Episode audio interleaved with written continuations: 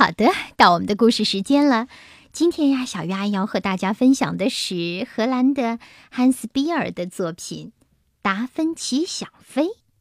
这是一部绘本作品。小鱼阿姨说过的，其实绘本不仅仅是给孩子们看的，很多绘本大人们也很喜欢，觉得它里面所传达出的思想内涵是耐人寻味的，是能够给人以深深启示的。当然，我还得说，此达芬奇非彼达芬奇，也就是这个故事里的达芬奇，可不是那位著名的画家达芬奇。好，让我们开始吧。故事里的达芬奇是谁呢？他想飞。其实，小鱼阿姨在很小的时候也做过想飞的梦呢。那个梦特别的简单，那就是我遇见了一位仙女。仙女告诉我说：“你想飞，对吗？”我说：“是的。”她说：“那你就原地跳三下，尽量高的跳。那么到第三下的时候，你就能飞起来了。”在梦里，我试了好多回，一二三；在梦外，我也试了无数回的一二三，可我始终没能飞起来。那么，这个故事里的达芬奇，他的命运会是如何呢？好，我们来讲吧。小企鹅达芬奇住在寒冷的南极，他和别的企鹅有点不一样。其他企鹅的嘴巴是红色的，而他的却是黄色的。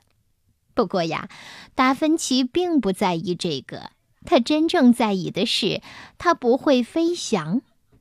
飞上天空一直是达芬奇最大的梦想。每天，达芬奇都会微笑着，充满自信地对自己的小翅膀轻声地说：“会的，你们很快就会长大。那时。”说完呀，他便单腿站在悬崖上，让海风吹拂自己的羽毛，想象着自己正在飞越大海。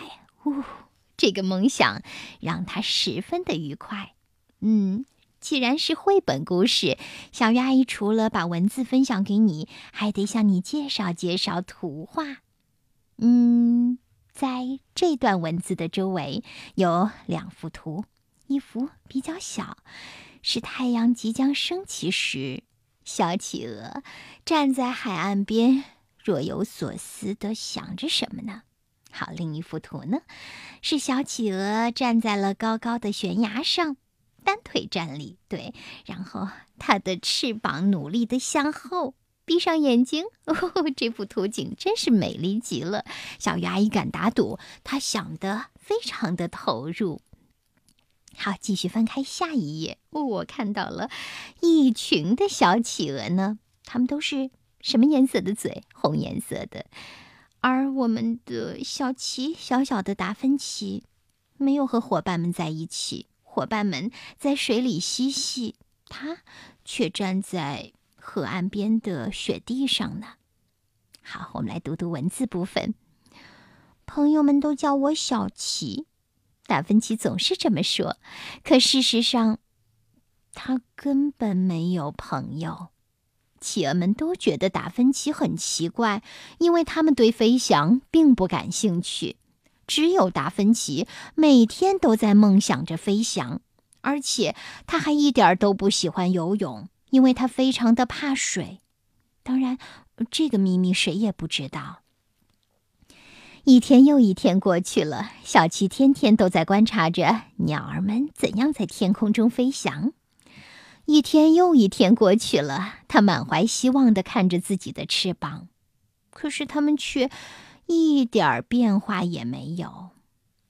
尽管如此，达芬奇还是不停地拍打着翅膀，虽然他一次也没有飞起来。他的世界是大海，可他向往的是天空。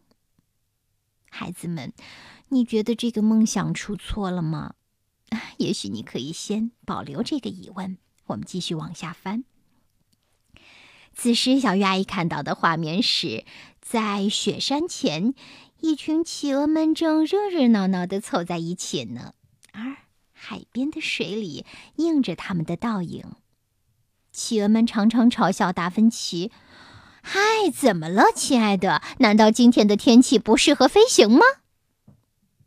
哼，你们什么都不懂。”达芬奇反驳着。只要能飞起来，即使有暴风雪，他依旧会坚持每天的飞行训练。可是，没过多久，他还是被迫放弃了自己的想法。看来，今天的天气真的不适合飞行耶。他难过的垂下了翅膀。在图画里，小鱼阿姨还看到了他难过的泪水，两滴，一滴。已经垂落到胸前，另一滴就挂在他的脸颊上。他闭着眼睛，痛苦极了。再往下翻吧。有一天，达芬奇看到了一只大鸟在空中盘旋。那只大鸟有一对修长的翅膀，长长的嘴巴也是黄色的。达芬奇从来没见过飞得这么优雅的鸟。嗯，看到这里，小鱼阿姨好像想到了那个故事《丑小鸭》。嗯，丑小鸭和那群鸭子们长得不太一样。它呢，也有属于自己的梦想。当然了，在梦想到来之前，首先它得经受得住同伴们的嘲笑。对我还想到了一部电影，嗯，那部电影的名字叫《超级大坏蛋》。故事里的那个主角也想成为一个善良的好人，他希望大家能够关注自己。可是每次想要让大家开心，想要表现一下自己的时候，却总是把事情弄砸，做的不是那么的优秀。比如成绩不够好，呃，表演杂技的功夫不够强，不会唱歌，也就是在优秀方面自己不能突出。他呀，就反其道而行之，他变成了一个大坏蛋。他做一些捣蛋的事情，给别人惹麻烦。这么一来呢，他得到了关注，他觉得这样也好。可是他的内心深处那颗善良的种子，其实从来都没有泯灭过。后来呢？后来呀，他终于找回了自己，找回了自信，做回了一个好人，做回了一个人见人爱的、受欢迎的好人。那么，这中间又有怎样的一些故事发生呢？小鱼阿姨推荐你去看看这部动画片《超级大坏蛋》啊！在这里呢，小鱼阿姨还想多说两句，那就是在我们的身边有一些默默无闻的人，他们挺希望得到我们的关注和友爱的，多去关心他们一下吧。嗯，不然他们的心里会很受伤的。嗯，就像好回到达芬奇想飞这个故事里来，想飞的达芬奇本来也没什么错，可是同伴们呢，因为他和大家的兴趣爱好不同，就有些嘲讽他的意思，排挤他的意思，也就是说，不怎么乐意和他做朋友。那么，他呢，能实现自己的梦想吗？我们继续往下讲。等到大鸟一降落呀，达芬奇就赶忙跑过去，嗯，结结巴巴地说：“你，你好，我叫小琪，可不可以让我看看你的翅膀？”“ 当然可以。”“你好，我是信天翁奥托。”然后他展开了那对让达芬奇十分羡慕的翅膀。等我长大后，翅膀也会这么长的。”达芬奇充满信心地说着。奥托友好的告诉他：“哦，小琪，你也许得再等上好几年呢。还要等几年呀？才不要呢！达芬奇想马上就飞，现在就飞。他仔细观察了奥拓的翅膀，然后向海边跑去。他找来了许多的树枝，把它们搬到了一块平坦的雪地上。接着，他又请求奥拓把翅膀张得大大的。”好让他再仔细的研究一遍，孩子们，你能猜到达芬奇想干嘛吗？哦，他开始摆弄那些树枝了。奥特纳闷的看着这一切，不过后来他终于明白了这只小企鹅的意图。他是要做什么？有了树枝，还有绳子。哦，达芬奇终于完工了！他兴奋地喊道。快来看看我的翅膀，大小正合适呢。奥托怀疑的问：“你能肯定它可以让你飞起来吗？”“当然能。”达芬奇肯定的说着。他坚信，有了这对翅膀，他一定能飞上天空。达芬奇摇摇摆摆地走上悬崖，勇敢地看着下面的大海，突然觉得头有些晕。不过，当一阵风吹拂他的羽毛时，他深深地吸了一口气，然后开始助跑。然后，不好，达芬奇重重地摔到了雪堆里，大雪一直埋到了他的脖子上。怎么会这样？他疑惑地从雪地里爬了出来。“你没事吧，小奇？”奥托挺担心。“嗯，我还好，可是我的新翅膀……快过来看看，我踩到什么了？”他们一起把雪挖开。奥托兴奋地说：“呵呵这东西看起来像架飞机耶！”呵呵小奇，如果不是你那对疯狂的翅膀，我们还发现不了它呢。夜幕降临了。雪花轻轻地飞舞，达芬奇和奥托加快速度，把整架飞机从雪中挖了出来。哦，真的是飞机，虽然不是新款的，但还能飞。你的意思是我们可以利用它？哦，明天再看看。今天实在太累了，我都快站不住了。达芬奇也累坏了，不过他实在太兴奋了，所以过了很久才睡着。第二天早上，达芬奇先清理了一下驾驶舱，还找到了一副飞行眼镜、一顶飞行帽、一条围巾。现在他看上去就像是一个真正的飞行员了。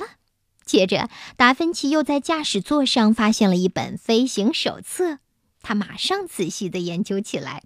这时，奥托正试着让螺旋桨旋转起来。哦，成功了！马达开始嘟嘟的响，然后隆隆的启动。哦，太棒了！奥托一边欢呼，一边用翅膀高兴地拍打地面。企鹅们从四面八方围了过来，好奇地看着这个庞然大物。